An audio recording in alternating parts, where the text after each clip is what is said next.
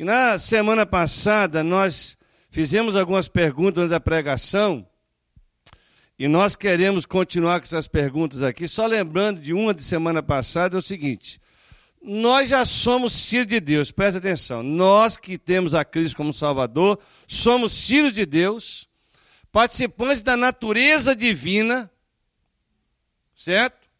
Então nós deveríamos ter uma vida extraordinária. Concorda? Uma vida extraordinária. Uma vida maravilhosa, uma vida cheia de poder.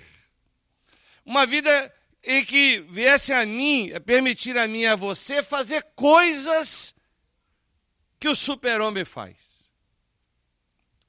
E eu disse semana passada que o grande projeto de Deus, o grande desejo de Deus na minha e na sua vida é nós sermos super-homens e super-mulheres de Deus. Saímos de uma vida cristã medíocre, de religiosidade, de ir e vir à igreja, mas uma vida que faz diferença lá fora no combate ao mal, não é? E no ajudar pessoas que estão em problemas. Nós deveríamos ter uma atuação mais ativa, mais extraordinária do que temos tido até agora. E nós citamos, como exemplo para vocês e para mim, a igreja de Corinto. Comparamos a igreja de Corinto e a igreja de Jerusalém. A igreja de Atos 2 e a igreja de Corinto, que está lá numa cidade que Paulo fundou essa igreja. Nós vimos que aquela igreja de Jerusalém era uma igreja que onde chegava aqueles crentes, eles impactavam, impactavam a sociedade, a comunidade. E até a sombra de Pedro curava. Você imagina que se a sombra curava, a vida de poder que ele tinha. Já viu isso na Bíblia.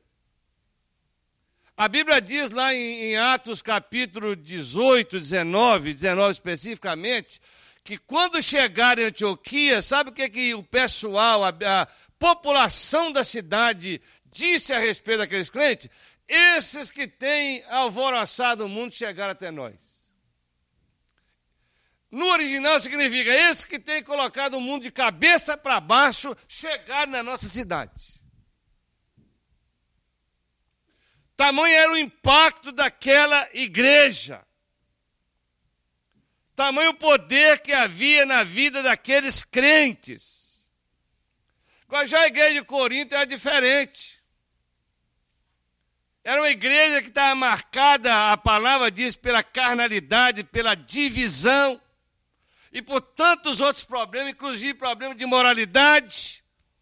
E Paulo, quando escreve para aquela igreja, diz assim: Olha, eu vejo que vocês são fracos, são crianças espirituais, são meninos da fé, vocês também são carnais, e por causa disso, tem alguns entre vocês, além de fracos, indolentes espiritualmente, alguns de vocês morreram prematuramente.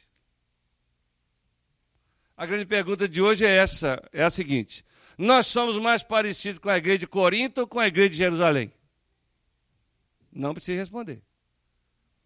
Quando eu falo igreja, não estou falando esse prédio, estou falando você como igreja. É mais parecido com aqueles crentes lá de Jerusalém ou com os crentes da cidade de Corinto? Nós não podemos fugir desta pergunta. Porque a grande pergunta que Deus tem inquietado o meu coração, a grande realidade que Deus tem inquietado o meu, nosso, meu coração, é que impacto nós estamos causando onde estamos. A história precisa de um alvoroço santo de Deus. Onde nós estamos. Onde você está também plantada, a sua casa, o seu trabalho, lá precisa de algo de Deus acontecer, acontecer lá, que as pessoas vão ficar impressionadas com você. Você tem um poder na sua vida e eu tenho, nós temos um poder na nossa vida e muitas vezes nós não temos usado esse poder. Ou não temos consciência desse poder. Hoje nós vamos identificar a criptonita. Você sabe qual é o problema da criptonita? O que é a criptonita? É um problema do super-homem. e não podia ficar exposto à criptonita.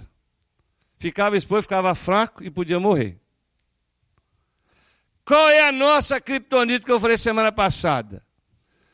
A nossa criptonita só tem um nome: pecado.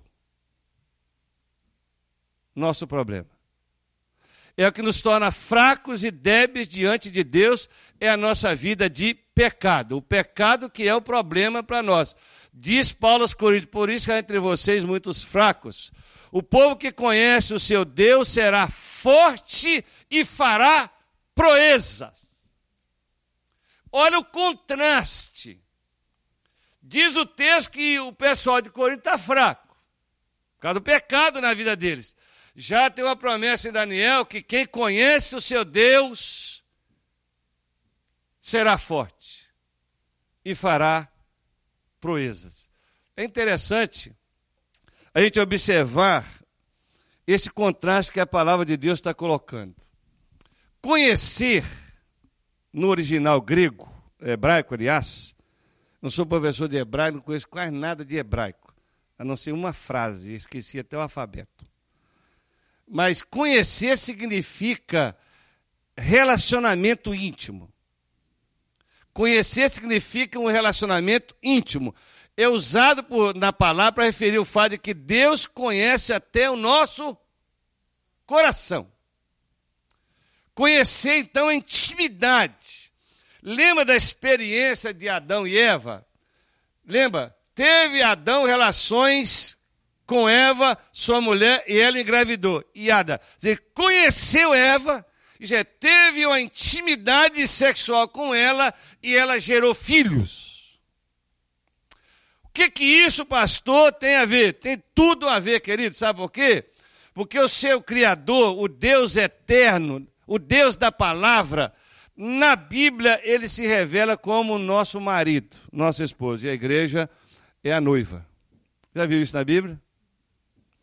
O que, que, tem que ficar bem claro na nossa mente aqui, para nós identificarmos a nossa criptonita, o nosso problema? É que Deus tem comigo e com você uma aliança de casamento. Aí dá para falar cinco dias isso aqui. Eu não tenho esse tempo. Pensa numa aliança de casamento. Aliança de casamento. Um casamento normal, seu casamento. É uma aliança. Ou não é? Certo? Agora, quando você vê na palavra, o seu Criador é o seu marido, falando para Israel. Por essa razão, vamos deixar o pai e a mãe anunciar a sua mulher, os dois tornarão a sua carne. Este é o mistério profundo do refino. Porém, Cristo e a Jesus é casado com a igreja. Nós somos a noiva, aliás, no momento nós somos a noiva de Cristo. Presta atenção nisso. O que é impressionante na palavra é que nós temos que ver essa relação que Deus faz é, da família com a, a relação com Ele, é impressionante. Eu li e ouvi também uma história que eu quero colocar aqui para você, para você entender o que, que, eu quero comunicar aqui nessa manhã. Eu não sei quantos já, já conhece é, um escritor americano chamado John Bevere, que tem muitos livros em português. E ele escreveu esse material, tem vídeos na internet sobre criptonita. Ele conta nesse livro dele do casamento de um. É uma parábola que ele criou de Justin e Ângela. E nessa parábola que ele conta da união desses dois, acho que eles estavam num lugar, num, num lugar. O, o casal estava num restaurante e batendo um papo. E, e a conversa entre Justin e Ângela era o seguinte: ele disse que amava muito Ângela e que tinha casado com ela porque por causa desse amor, por causa desse, desse sentimento maravilhoso. E ela disse também que o amava, mas que ela tinha outros amores. Presta atenção na história. Outros amores. Ela disse para a justiça o seguinte: Olha, eu quero continuar com você, que você é o meu preferido. É o meu preferido. mas eu não vou deixar os outros. Esse Justin ficou apavorado, porque não esperava ouvir isso da sua esposa, recém-esposa. Ele fica apavorado e diz para ela que não aceitaria tal condição, tal situação. Ela não entendeu muito a reação do Justin, porque ela achava que isso era normal, porque assim ela vivia, e ela decidiu levantar do restaurante e ir embora. A grande pergunta que fica nessa história é: você casaria com alguém assim? Está todo mundo aqui, né? Amém. Você casaria com alguém assim? Essa pergunta é para você, mulher, e para você, homem. Alguém que ia dividir o amor com você? Alguém que não seria exclusivo na sua vida ou exclusiva na sua vida? Alguém que diz para você, não, eu amo você, mas também eu amo outro, tenho outros amores. Num compromisso de casamento, isso funciona?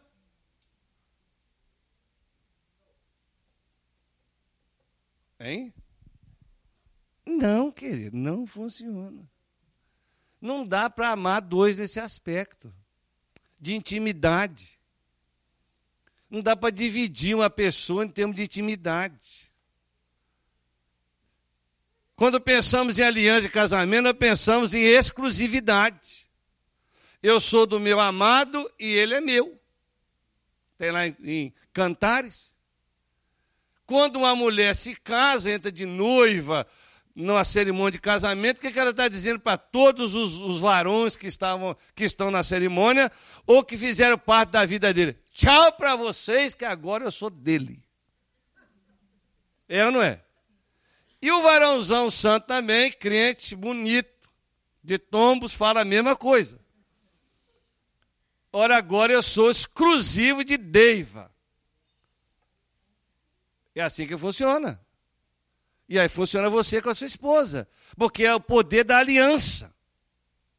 Deus exige é, exclusividade, Deus exige fidelidade. Quando isso não acontece, acontece o quê? A palavra é adultério. Todas as vezes que eu e você não somos fiéis a Deus, estamos cometendo um adultério espiritual. Você pode abrir o olho hoje que a palavra é pesada. A palavra é pesada. Porque essa palavra precisa de entrar no nosso coração, porque Deus precisa de falar com a gente aqui hoje algo muito sério tem muitos de nós que estamos vivendo, querendo viver como Ângela. Dizendo que ama o Justin, mas tem outros amores. Muitos de nós estamos dizendo que amamos a Deus, servimos a Deus, nós estamos na igreja, nós fazemos isso, somos crentes, meu pai é crente, meu avô também é. Ah, meu, nós vamos falando assim, na nossa, a nossa árvore genealógica familiar. Mas às vezes nós estamos com outros amores não estamos sendo totalmente fiéis a Deus. Fomos chamados para sermos fiéis a Ele. Vamos ler esse texto? Mas.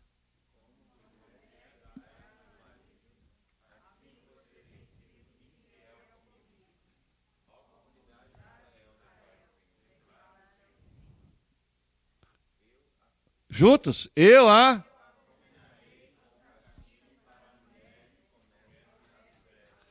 Deus está dizendo para Israel: vocês cometeram, foram infiéis contra mim e vocês cometeram adultério. Certo?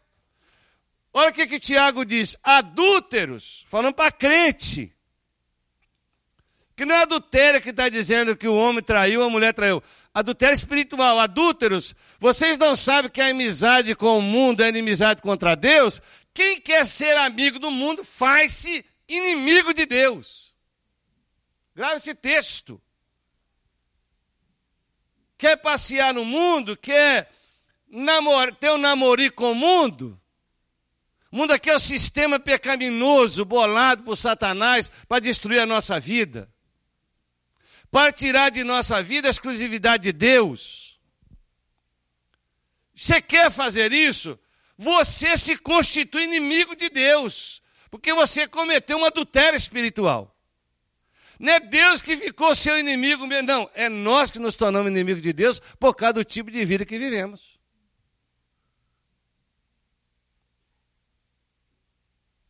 Tiago está escrevendo para uma igreja, Tiago é meio irmão de Jesus. Em vez de falar, meus irmãos, não, adúlteros. Ele conhecia aquelas ovelhas, aqueles irmãos. Paulo conhecia a igreja de Corinto. Porque está dando uma palavra pastoral, está tentando corrigir aqueles irmãos, porque eles estavam vivendo em dois ambientes, em dois amores. Queriam servir a Deus, mas servir a si mesmos. Servir a Deus, mas participar das coisas que contrariam a boa, perfeita e agradar a vontade de Deus. São palavras fortes? São. São fortes, fortíssimas. Mas não tem como amar a Deus, fazer o que Deus quer e também amar o mundo e fazer o que o mundo quer. Isso chama-se, repito, adultério espiritual. Há muitos pecados que se pode cometer entre os cônjuges. Por exemplo, mentira, gritaria, grosseria, roubo. Entre o cônjuge. Não estou aqui pregando casal perfeito, porque não existe esse casal. Você entende? Mas eu creio de todo o meu coração que dos piores problemas Talvez o mais doloroso, que mais machuca o coração de um casal, que mais prejudica é o adultério. A infidelidade conjugal. Ângela não via problema nenhum de ser infiel ao marido. Parece com que é isso? Nós somos na geração não tem nada a ver. Proibido proibir. Não tem absolutos. Cada um faz o que quer. Cada um vive dentro dos seus prazeres. Tem vontade de fazer, faz. Vivemos assim. Há uma geração assim.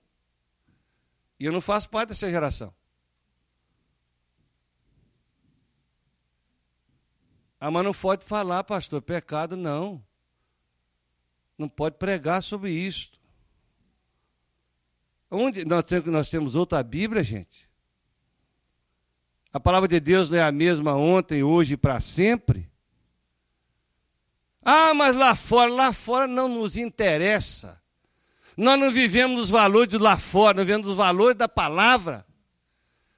Viemos segundo o padrão que Deus estabeleceu para nós.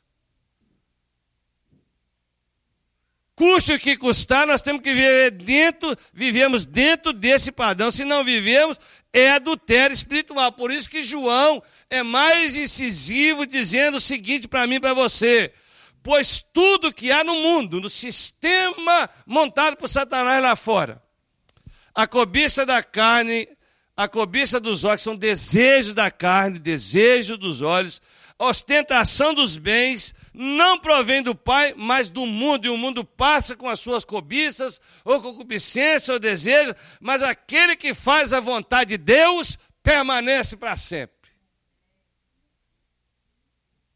Hum. Você tem opção. Todos nós temos. Cometer adultério com o mundo é ser guiado pelo intenso desejo daquilo que os prazeres traz para nós. Certo? Mas é muito irônico que só Deus pode dar o melhor que eu preciso. Tem gente que quer os prazeres, eu já vi muita gente. Eu batizei uma vez uma, uma moça adolescente, no meu primeiro ministério, cheia de vida, saúde, dedicada àquilo que ela fazia na igreja. Essa moça depois desapareceu, deixou os caminhos do Senhor, foi embora. Foi embora para onde, pastor? Para o mundão, porque não, tá indo, não dá para ir para Marte ainda. Foi para o mundão. Esse planeta mesmo aqui. Entrou no sistema do mundo. Como o jovem diz, quer aproveitar a vida. E aproveitar a vida para o jovem, o que, que é? droga, ficar bêbado, dirigir sem carteira, fazer sexo à vontade. Ela foi para esse mundão. Encontrei essa moça depois de uns 15 anos, muitos anos depois. E eu estava numa conferência, estava pregando e ela apareceu. Olhou para mim e falou: Você não me conhece, não, pastor? Eu falei: Não. Eu fui sua ovelha. Aí, ovelha, olhei bem para ela. Falei: Não estou lembrando de você. Lá em Mantena, o senhor me batizou. Eu era adolescente. Falei, menino, não estou lembrando. Qual é o seu nome? Ela disse o nome. Falei, não é possível. Falei dentro de mim. Porque mulher você não pode chamar ela de feia. Você tem problema. E seríssimo problema. Aí eu fiquei impactado de ver a, a, a, como que ela estava transformada. Como que ela estava pior, fisicamente, inclusive. Entendeu? Eu menina, é você? E que, que, por onde você anda? Aí eu comecei a dar a palavra pastoral para ela. Ah, pastor, deixei, deixei a igreja. Quando fala deixou a igreja, eu nunca conhecia Jesus. Que ninguém deixa a igreja, deixa Jesus. E fui viver a minha vida. O pecado só tem um resultado na nossa vida. Ele degrada a gente, piora a gente, escraviza a gente, ele causa tristeza na vida da gente e ele mata a gente. Só piora. Quem tem o melhor para mim, a sua vida, é só Deus. Porque a palavra de Deus diz que Ele, esse Deus maravilhoso que nós servimos, Tiago está dizendo, não se deixe enganar, gente. Toda boa e todo bom dom perfeito vem do alto, vem de Deus. Descendo o dedo, Pai das luzes. Quem não muda e não há sombra de variação, ele não é inconstante. Quer ser abençoado e abençoada? Fique firme em Deus. A bênção dele virá sobre a sua vida, sobre a sua casa, sobre a sua família, sobre a sua descendência. Mas adultera espiritualmente, deixa Deus para lá e fica achando que ele é muleta na sua vida. O que, que é esse pastor? Na hora do aperto, você socorre, pra, pede a ele ajuda. Vê como é que tem um pessoal que fica quebrantado, e que eu chamo de amedrontado, na verdade, na hora do aperto, pede oração a tudo. Vai até na igreja. Eu já contei que conheci um homem que não queria nada com o evangelho. Nós tínhamos uma congregação numa fazenda, e uma cobra jararaca mordeu nele. E aí o, o fazendeiro me chamou e disse, pastor, temos que visitar o fulano porque ele está entre a vida e a morte. Fui lá visitá-lo para escutar a história, estava com uma, uma, uma perna quase toda é, sujeita, a, gangrenada, sujeita a ser amputada. Horrível a imagem. Orei por ele, pedi a Deus para ter misericórdia, toda a congregação orando por ele, todo mundo que conhecia, que servia a Deus, orou por ele. Para surpresa e também por bênção, aquele homem melhorou, curou problema dele. Aí eu fui na congregação um dia e aquele fazendeiro me disse: Olha, fulano de tal, ele já está em casa e disse que vem na igreja hoje. Fiquei surpreso quando eu vi na igreja, naquela pequena congregação de 100 pessoas. Que maravilha! Agradeci a Deus pela vida dele e continuou vindo, indo àquela congregação. Morava muito perto. Aí depois eu passei a não vê-lo mais. Um domingo não, dois não. Eu perguntei ao irmão, irmão, e o irmão e o fulano de tal? Aí ele disse que não vem para a igreja mais não. Falei, como é que ele está de saúde? Já está bom, está capinando, pegando café, plantando milho, está excelente. Naquela, naquele tempo veio na, na, minha, na minha cabeça a seguinte frase: Irmão Saulo, vamos orar para outra jararaca morder nele, na outra perna. Talvez na segunda jararaca ele se converte. Na verdade, o indivíduo, eu não estou pedindo que jararaca morde ninguém, é bom que você entenda. Eu estou dizendo que na hora do aperto, a pessoa fica amedrontada e pede oração a todo mundo, e Deus vai e atua por graça e misericórdia, e depois ela não cumpre o que ela falou. Bota qualquer um de nós que estamos aqui, eu não conheço o coração de ninguém aqui, num aperto daqueles. Como é que muda a conversa? Como é que muda a fala? Mas enquanto estamos saudáveis, a vezes não temos o mesmo empenho de dedicar nossa vida a Deus. E que Ele tem dado tudo o que nós precisamos. E nós não demos tudo o que Ele precisa de nós. Ou não? Não é? Damos às vezes um restinho do nosso tempo e não somos fiéis como devíamos ser. Temos quebrado a aliança do nosso casamento com o Senhor. A palavra de Deus diz, há um texto muito sério que a gente repete: a caminho que parece certo ao homem, não é? Mas o final. Caminho de morte. Parece certo viver né, sendo infiel a Deus, quebrando os princípios de Deus, fazendo a nossa própria vontade, mas o resultado final é morte física, emocional e espiritual. É morte. Não tem como nós fugirmos dessa realidade. Voltando à ilustração do casamento, qual é o único motivo, a única força capaz de me manter unido, apaixonado e feliz com o meu cônjuge. Qual é o único motivo? É porque tem muita grana? Porque ele é bonito ou bonita? Porque ele nunca erra contra mim? Não, não, não, não, não. Só o amor que é resultado de fidelidade é que me mantém unido, ou você unida ao seu marido. Só isso, mais nada. Amar a Deus, presta atenção, e amar as coisas que no mundo há, presta atenção nisso, é adultério espiritual. Deus não está feliz comigo nem com você quando nós fazemos as escolhas. A palavra diz que eu tenho que amar a Deus de todo o coração, alma, força e entendimento. Com toda a intensidade do meu ser. E que Deus precisa ser único na nossa vida. Como tem sido minha e a sua vida. Nós temos que avaliar isso, porque o eterno Deus não fica feliz com isso na nossa vida. Sabe o que falta muito na nossa vida? Presta atenção. Caminhando para o, final. Qual o irmão que está ao seu lado diz agora, vai apertar mais um pouco. Sabe o que mais falta na nossa vida? Hoje. É uma palavrinha que nós não gostamos. É a palavrinha arrependimento. Nós não gostamos disso. Arrependimento. A gente gosta disso? Não, não gostamos. De, nós gostamos de desobedecer, mas, mas arrepender, contrição, quebrantamento, nós temos dificuldade. Ele tem dificuldade de arrepender um erro que a gente comete contra o marido ou contra a esposa. Tem que ficar um mês sem conversar com o outro dentro de casa. Porque está emburrado. Emburrado é com burro no lombo. Enfesado é cheio de fezes. É. A gente não tem, não tem essa, essa facilidade de, não, amor, eu errei.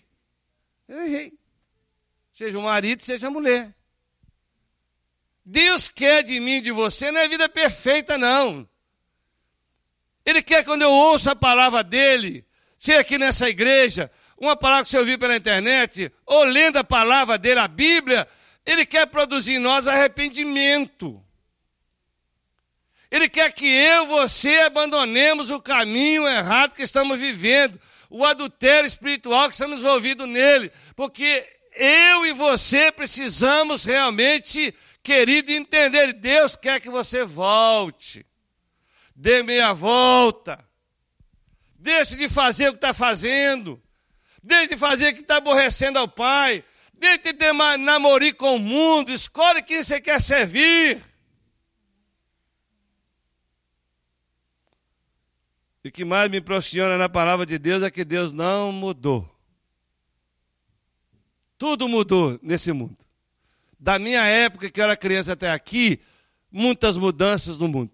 Impressionantes mudanças. Algumas boas, outras estão trazendo grandes prejuízos. Eu estou mudando, você está mudando. Mas Deus nunca mudou, Ele é o mesmo. A palavra de Deus diz que não há sombra de variação no Senhor. Ele é constante com a gente. Preste atenção que eu vou dizer, querido, e é muito importante. É... Deus não mudou. Lê essa frase de verde ali comigo. Deus.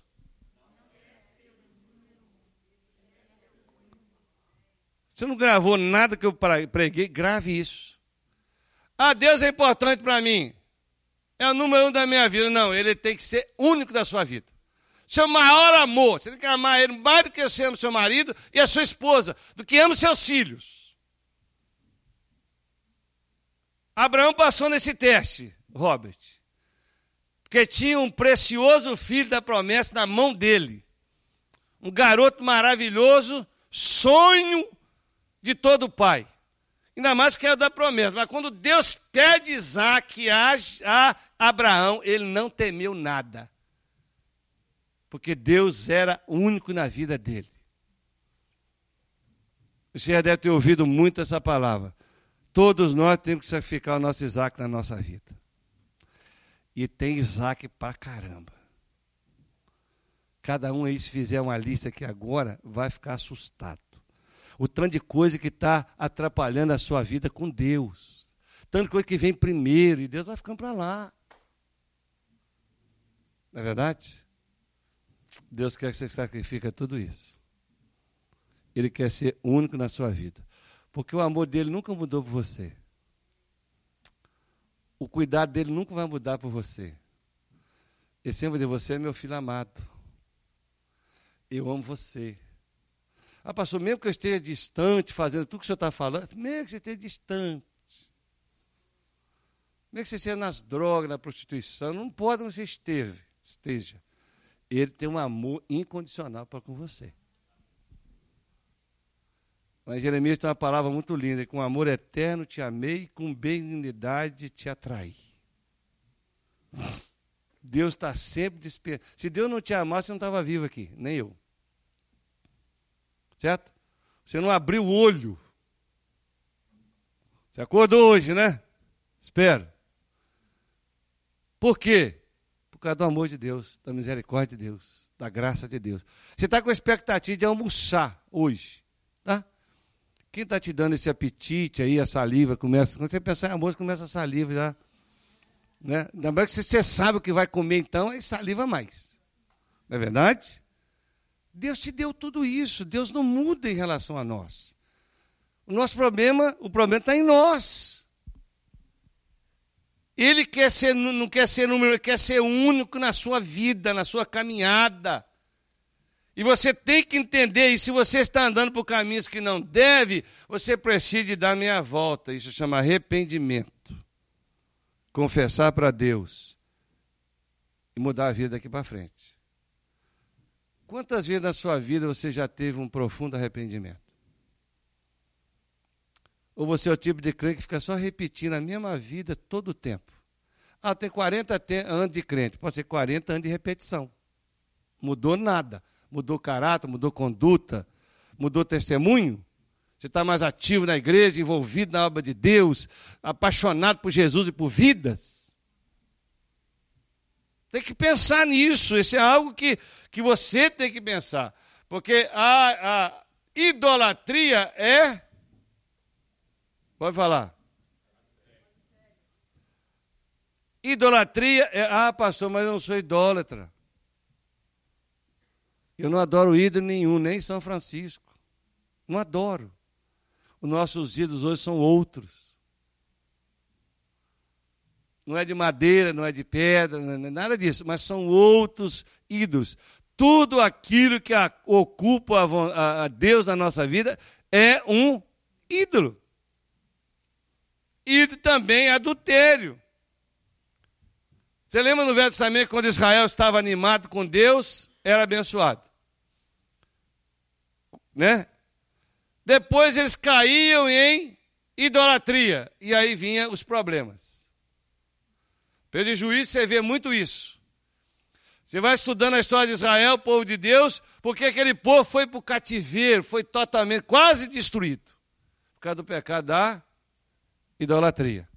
E Deus chamou isso de adultério. E os seus ídolos quais são? Quais são? Eu não sei quais são os altares que você tem na sua vida. Rebeldia, arrogância, cobiça, desejo de só ter prazer na vida, satisfação pessoal, status, aceitação, quem sabe riqueza, lucro, fama, reputação, poder, luxúria, enfim, todas estas coisas pode cercar a nossa vida. Uma já causa um problemaço, mas se tiver duas já causa mais. Vivemos de, debaixo da, da maldição ou da desgraça desses ídolos que nós construímos dentro de nós mesmos. São os ídolos que nós temos na nossa vida. Preste bem atenção. A idolatria de hoje é a mesma idolatria que Israel tinha e Judá. É a mesma que Paulo está falando a Corinto, é a mesma que Tiago abordou. É a mesma que mantém a gente realmente, queridos, fora dos propósitos de Deus. A nossa idolatria realmente tem prejudicado que a grandeza de Deus se manifeste na nossa vida. E que tenhamos uma vida de poder. Em resumo, a mesma criptonita que prejudicou Israel, a igreja de Corinto, é que prejudica nós hoje. Por isso, pouco poder, pouca influência, pouca vida de Deus é, exalando através da nossa vida. Quero terminar dizendo para você mais uma vez que só Deus pode dar o melhor para você. Só fazendo a vontade dele é que ele é que você será abençoado. Não existe fé verdadeira sem arrependimento. Não existe fé verdadeira sem quebrantamento na presença do Senhor. E a diferença, presta atenção, pessoas sem arrependimento, presta atenção. Eu olho o que é bom, certo ou melhor para mim. É sem arrependimento. É vida egoísta. Pessoas que se arrependem, crentes em Jesus. Eu escolho o que Deus diz que é bom para mim, certo ou melhor para mim. Os arrependidos quer viver os planos que Deus tem para a sua vida. Os que não se arrependem querem viver do seu próprio jeito. Seu próprio estilo ou modelo de vida. Eu espero que você que está aqui nesta tarde seja o grupo dos arrependidos. Olha o que diz Paulo. Vocês não sabem que os perversos não herdarão o reino de Deus? Não se deixem enganar, nem imorais, nem idólatras, nem adúlteros, nem homossexuais passivos e ativos, nem ladrões, nem avarentos, nem idólatras, nem caluniadores, nem trapaceiros herdarão o reino de Deus. Pastor, essa lista que Paulo está dizendo ali são quem não é do reino de Deus, é. Não basta ser membro da igreja. Tem que ter vida reta, vida santa. Aliás, falar em santidade hoje está meio difícil também, né? Ah, não é só o pecado também imoral, não é só idolatria, adultério, não. Não é só homossexualismo, não. Ladrões, avarentos, idólatras, ah, é, alcoólicos, os beberrões, caluniadores, trapaceiros. É tudo. Temos que pensar na nossa vida, queridos. Temos que pensar na nossa vida, não é pensar na vida de ninguém que está lá fora. Pensar na nossa vida. Sabe o que, que Jesus falou e fala para nós aqui hoje? Olha o que, que ele fala. Ele, porém, lhes responderá: Não que os conheço, nem sei de onde são vocês. Então vocês dirão: comemos e bebemos contigo ensinaste nas ruas, mas ele responderá: não os conheço, nem sei de onde são vocês. Afastem de mim todos que praticam o mal.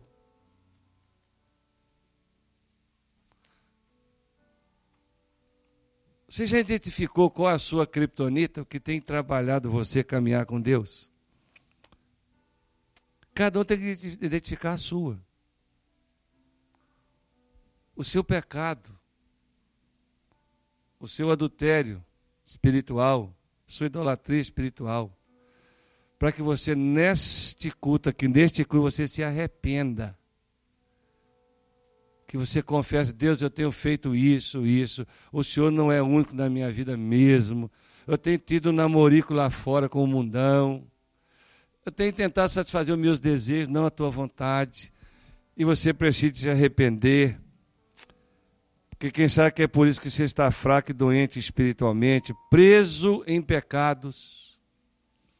Mas a boa notícia é que nessa, no, nessa tarde é que a graça de Deus está aqui sobre você hoje.